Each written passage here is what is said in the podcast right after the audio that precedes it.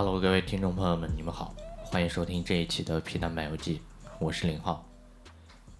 大家听我的声音，应该就知道我们工作室也都中招了，不知道你们还好不好？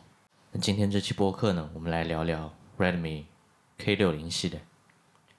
大家应该也看到了这个产品在预热阶段对于国产两 K 屏的重视程度。为了一探究竟，初号在发布会前一周启程去往北京，和小米的硬件工程师做了一次专访，请他们聊一聊国产两 K 第一次被应用到量产项目的喜悦与艰辛。第一个问题，我想要去回到这个项目最一开始的时间，就是可能是产品选型或者概念那个阶段的时候，当初在定义这个产品的时候，有考虑过就是多种不同类型的方案吗？为什么最后会选择这个国产的两 K 屏这个选型呢？OK，其实主要一开始我们当然也有讨论过，就是要从国外的这些屏幕厂商来去选择。但是其实这个根本的原因，其实出在国外的这些屏幕厂商，我们要的一些新技术点，或者说在系统整合的部分，其实它往往配合度非常的低。嗯，是。所以说我们那时候就毅然而然决定了，就使用国产的这个部分。那另一个就是说，我们在之前其实，在跟国产从 Full HD 1.5K 一步一步的时候，我们想说，那接下来我们应该要挑战国产的一个更高的一个规格。所以说，我们就选择了一个 2K 的一个屏幕。那这个 2K 的屏幕呢，其实它也可以带给使用者更加的一些视觉的观感。另一个，我们在系统的总合成上面，其实也针对了一个功耗的部分做了一个持续的调优。那这部分其实包含了从 DDIC 方面，从面板方面，其实我们都有做大量的一些相关的设计在里面。那例如在在 panel 那一边。我们为了把我们的 ELVD、ELVSS 这两条线路的阻抗变低，我们把它加厚，或者是多几层光照来做这件事情，就可以让整体的功耗下降。那另一个就是说，我在 DDIC 上面，我做了类似四 Power Mode、五 Power Mode 的这种架构，可以让我整体的部分。做到一个功耗的一个降低，当然了，五 Power Mode 可能是未来的东西，还没有完成实现。但是对于四 Power Mode 这个部分已经做好实现的一个部分。所以说，在整体来讲的话，我们因为了可以做到系统的整合，而且还有我们相关的一个自研的技术的下沉，所以说我们在这一段呢，就选择了国产两 K 的一个旗舰屏幕。嗯，对。所以这些当时你们在选型这个阶段的时候，对这些东西已经有一个清晰的一个定义了，可能已经进入比较。成熟的那么一个阶段了，是因为在我们预演的阶段，其实我们现阶段跟华新有一个联合开发实验室，联合开发实验室是有一个运营的一个成分在里面。那联合开发实验室本身来讲，我们每一季会有一个拼版的 DOE 的，就是验证的一个计划。那这个部分呢，其实我们在很早以前。在一点五 K 做完的那个时候，其实我们就已经把两 K 屏幕投产下去了。嗯，那投产下去也是为了要保证我们的一个品质的一个安全。但是那个时间点，其实发光材料还没有这么好。那为了让我们本身啊，在我们这个 K K 六零的这个部分呢，有更好的一个使用者体验，所以说我们在这个阶段也选择了最新型的发光材料。但是也是因为选了这个新型的发光材料。所以预演的结果跟我实际要量产的过程就有一点点不一样的地方。是是的。对，这这个部分其实有蛮多故事的。对对，就是你后面可能就是拿到这一次的结果，可能不代表最终的一个效果，还是要继续的去。是。OK，好，那我回回到我们刚才那个问题，我还是想问追问一下，就是说，那当初内部看起来是一个呃硬件或者说技术推动的，我们要在这个项目上去做一个大胆的尝试，做国产的两开屏。那在这个项目立项的过程当中，有没有其他的部门或者模块有提出过类似的疑义或者说是风险的这个报告呢？这部分肯定有，尤其在啊第一次要做两 K 的国产屏这一件事情，那在项目上面的风险还是非常的高。部门内部还有包括外部门，其实对我们的这个判断的风险、评估的风险，其实是有一些质疑的。嗯，国产。到底能不能做做这么高规格的部分？对，那这个质疑本身来讲，我们其实也拿出了我们相关的数据来佐证这个质疑其实是可以慢慢被打破的。嗯，因为我们在这个佐证的过程当中，我们做了 K 级的模组验证的结果。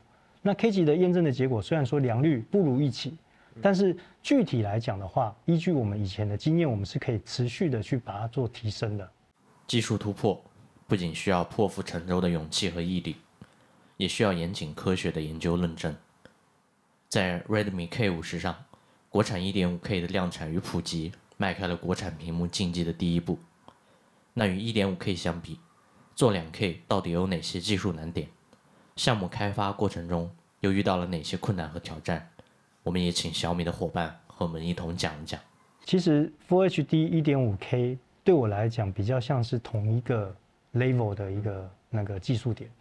那在两 K 屏幕来讲，它最难的地方就是它的 PPI 非常的高，所以每一个像素跟每一个像素挨得很近。那挨得这这么近的一个结果，就会出现一个问题，我的发光材料会出现横向漏流。大家常常听到，呃，友商的有一些屏幕有出现呃低灰阶发绿，其实这个问题就是横向漏流造成的发绿问题。因为绿绿色的 EL 材料发光材料是效率最高的。对。呃，我我今天 PPI 做这么高，我又靠得这么近的时候，我其实横向漏流就会异常的明显。嗯。那我今天要怎么样把我这个横向漏流挡住？其实就要想说，我发光材料跟发光材料之间有一个 energy gap，就是一个能阶。这个能阶如果越大，它就越不容易流过。但是能阶本身是要有你的那个电子电动相关层 HTL 相关层的那个膜材去做一些调整，它才能把这一个挡掉。这是第一个。然后第二个就是说，我今天为了要把我这个呃。这么高 PPI 的部分，把火那个发真度的部分做好，所以说我在张网的技术，还有我张网本身的一个那个 PPA 的管控，其实都是要做呃设备的一个精致调调试。张网就是说我怎么在蒸镀的时候把那个像素漏过去，是吧？对，因为我是张个网，然后蒸镀的那个发光材料上去就是蒸上去嘛。那这个网怎么去拉？怎么用磁石把它粘得好？这个就很重要。对，然后包含你这个发光材料在喷水的时候扫过一轮，扫过第二轮，那要怎么去扫？厚度是多少？浓度是多少？这个都需要去管控的。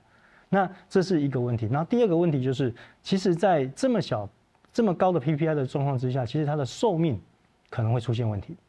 所以寿命本身跟界面有关系。所以说，我们也针对了界面啊，也做了大量的一个处理，包括 Plasma，包括我的材料本身的一个选择。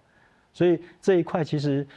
呃，蛮痛苦的，因为这个就是发光材料越好，其实我做两 K 的部分会越困难。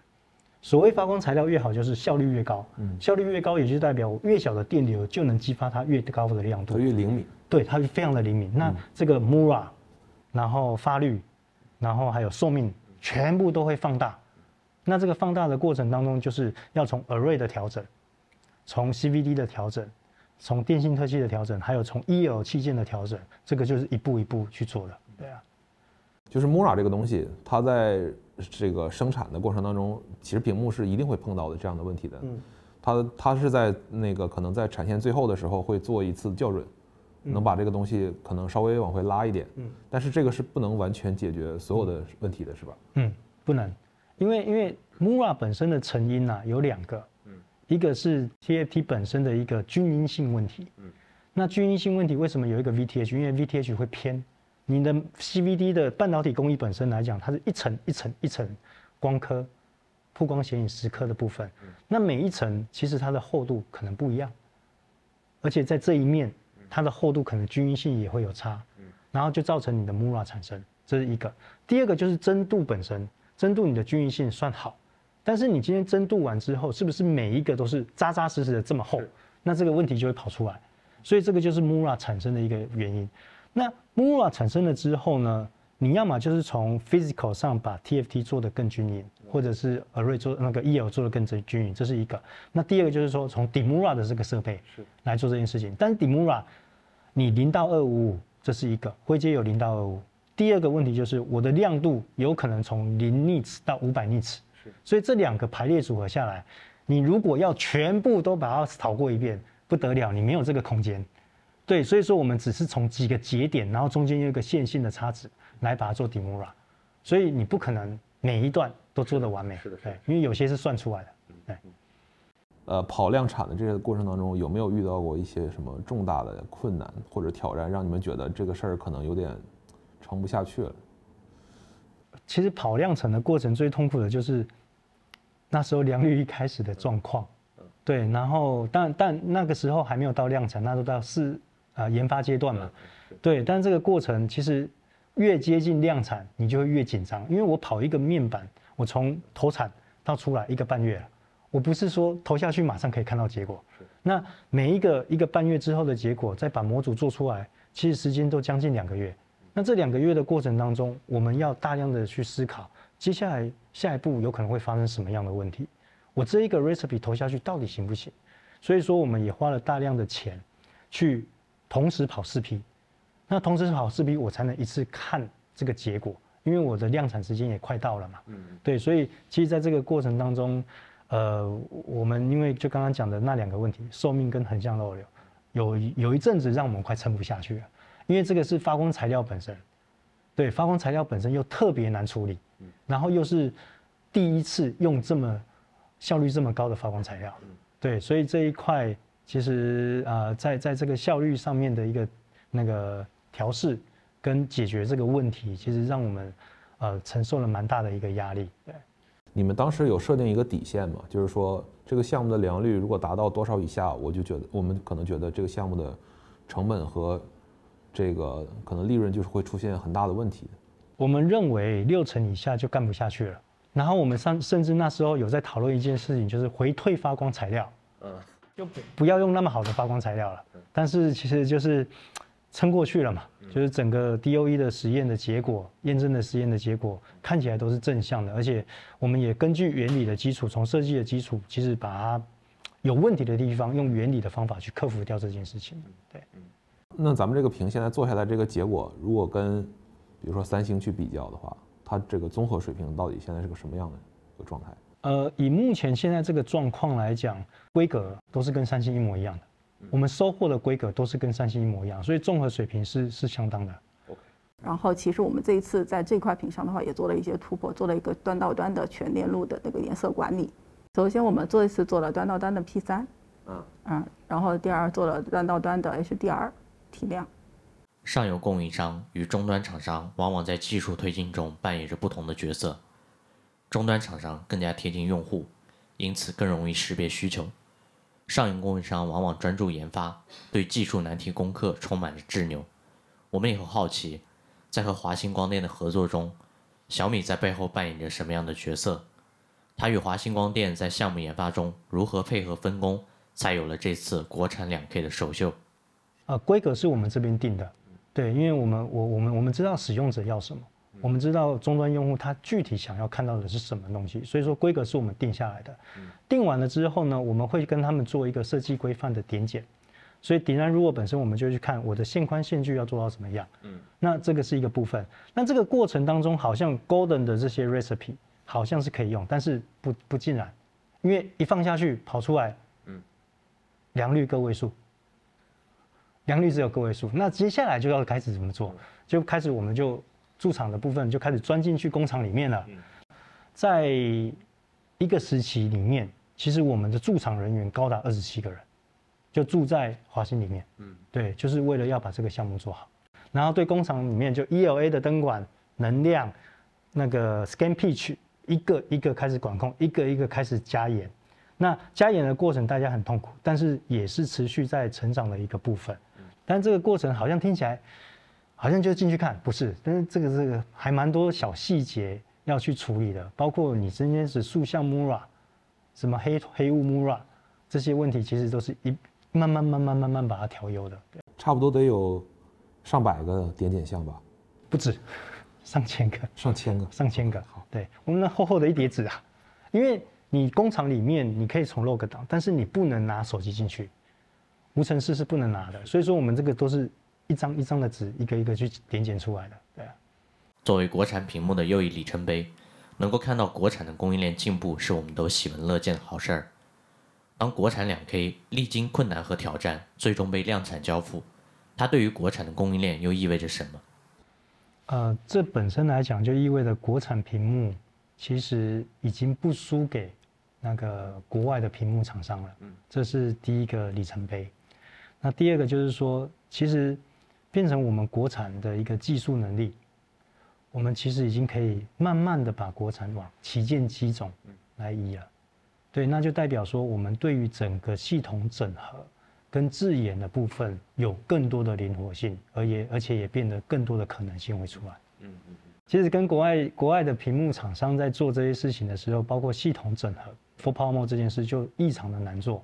这个 f o r Power Mode 可以稍微给我解释一下是什么意思吗？因为我的 DDIC 里面，其实我吃的功吃的电压并不是一点八伏，我吃的是一点一、一点二伏。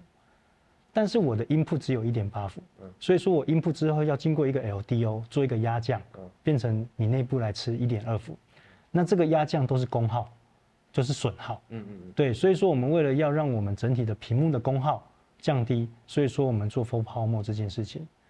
那你像输，你希希望它输入的时候就是一点一一点一点二伏。对，那这样子基本上我们就可以用这个 full power mode 就四个四个管路就可以达到一个比较好的一个功耗效率。嗯。这是这是一个例子啊，那另一个就是，其实国外的屏幕厂商来讲，它的所有的新技术，只要友商，只要国外的友商要，基本上不会第一个轮到我们。所以这件事情也是我们比较痛苦的点。明明我们就知道要这么做，但是我们并不能这么做。对，那这个在国内厂商来讲的话，国产的部分，其实他大力的可以配合，因为对他来讲。这些新技术的点，就是它可以超越别人的一个点，所以说他们非常乐乐意的去投入这些技术，跟我们共同的开发，他们也很愿意接纳我们的设计设计的理念，所以这个过程当中，其实呃咬合的非常的紧密。我们看到我们自己不足的点，我们知道，嗯，我们就往前去走。那这个部分的确是呃国外的屏幕厂商最强的一个部分，包括它的膜材，他们都是完完全全的自研。包括他们的发光材料，他们发光材料也是最领先的，所以这一块呢，其实是国外的屏幕厂商最具优势的一个部分。那他们有值得我们尊敬的地方，所以说我们其实也是努力的去跟他们学习，虚心的去跟他们请教，然后跟他们在做的过程当中也去获取更多的一些技术的资源。对，所以我觉得。不是说啊，国外的平厂没有值得学习的地方，他们又是没有，他们还是非常的厉害，而且他们对于技术的投入还是值得值得尊敬的。那往往很多人都觉得说，我们就是拿了屏幕厂商的东西嘛，其实现在看起来并不是这样，因为我们了解终端到底是什么，我们了解用户到底需要的是什么，所以说我们在这个过程当中，我们知道怎么样把 micro cavity 的聚光的效果做得更好，让我的亮度变得更好。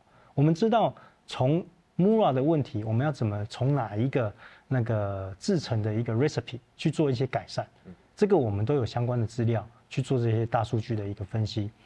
那还有一个就是说，我们在整个终端的过程当中，我们知道我们的 DDIC AP 高通那一那一块，我们知道要做什么样的事情，这个 image pipeline 才是最佳的一个效果。所以说，我们其实在未来，我们会持持持续的往系统整合的部分。大量的迈进，包括 AP Demura、APSPR，还有更多的像 DSC 啊，还有 CFI 啊，这个部分我们都是会大量去讨论。那另一个就是，以前常常有人在说，那我们今天在传输的过程都是 MIPI 的结构，对，那这个 MIPI 的结构是不是最好的？并不是，但是它是兼容度最高的。是。那未来如果我们要做到一个大量的系统整合，我们甚至会制定自己的 protocol。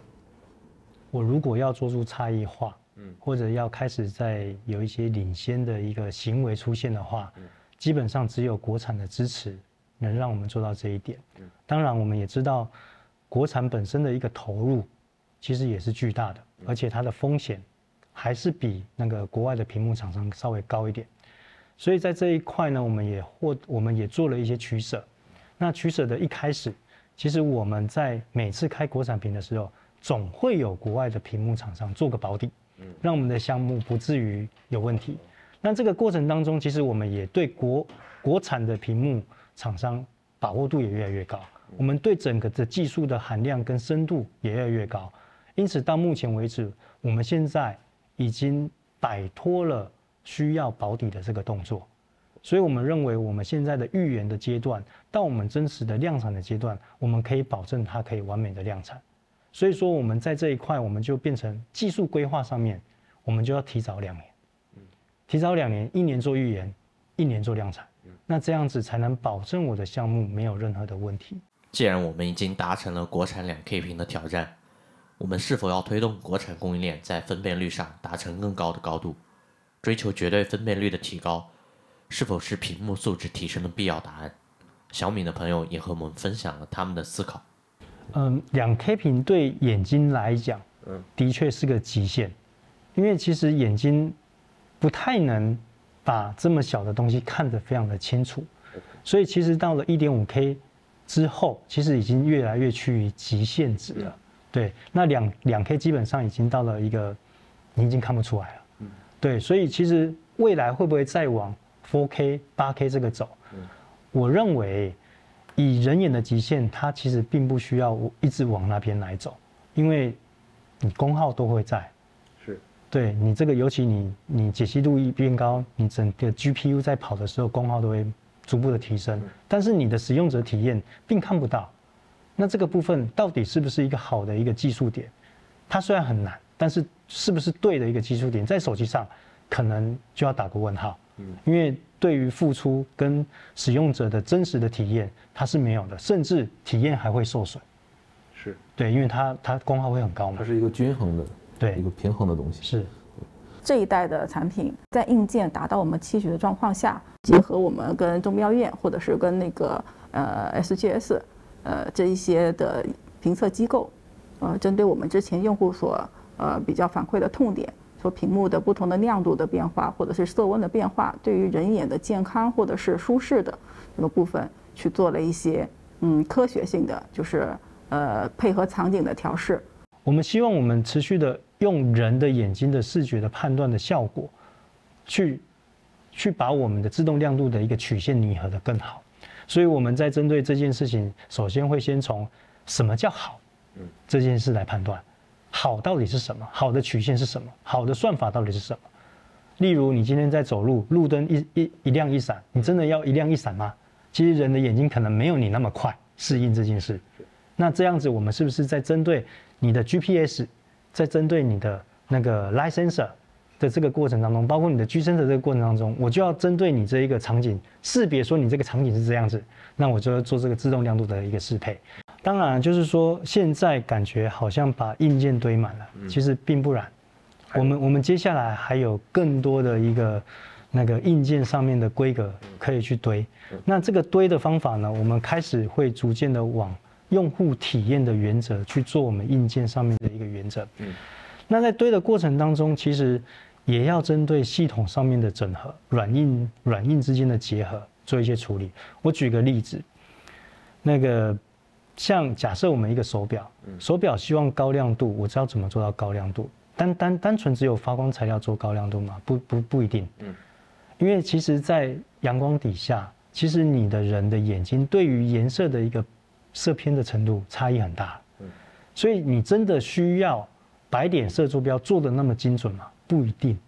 所以说在阳光下的时候，我可以让我的发光材料效率高的那个贡献更高的亮度。嗯，那这样子我整体的亮度就会起来，那这个就变成说是一个软硬之间的一个结合，所以我们其实一直希望呢，就是贴近使用者真实的感受去做我们的技术判断，让每个人都能享受科技带来的美好生活。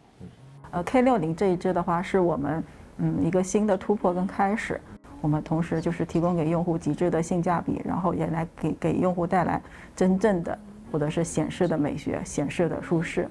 也是也是开始啊，就不是个结尾，我们还会持续的端出更多东西啊。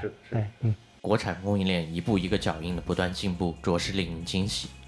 这背后不仅是抽象的公司和供应链，而像我们采访中的两位工程师一样，一个个鲜活的个体，日日夜夜的努力和奋进才有的结果。我们有幸在2022年见证国产两 K，我们也同样期待在未来看到更多的高质量国产元器件。探索未知的道路总是困难和曲折的，但只要相信这件事情是正确的，那么再难也都值得做。好了，以上就是本期皮蛋漫游记的全部内容了，感谢大家的陪伴和收听，也祝愿大家都能够健健康康，吃嘛嘛香。这里是两颗皮蛋的零号，我们下期再见，拜拜。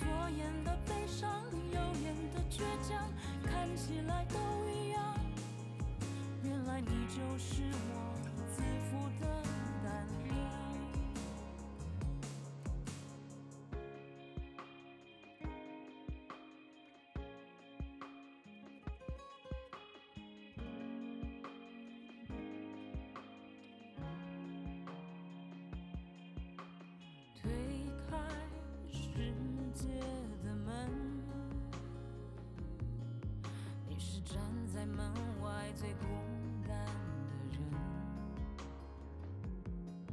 捧着一颗不懂计较的认真。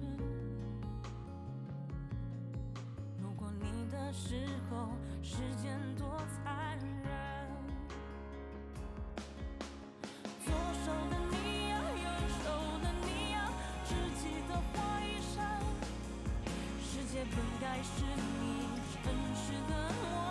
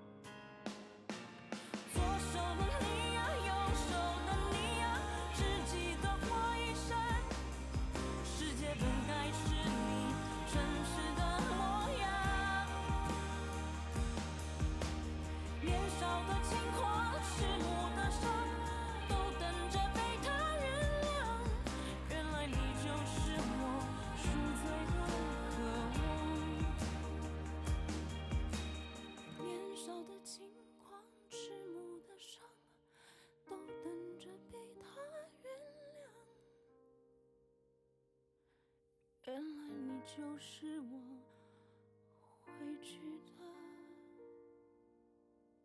地方。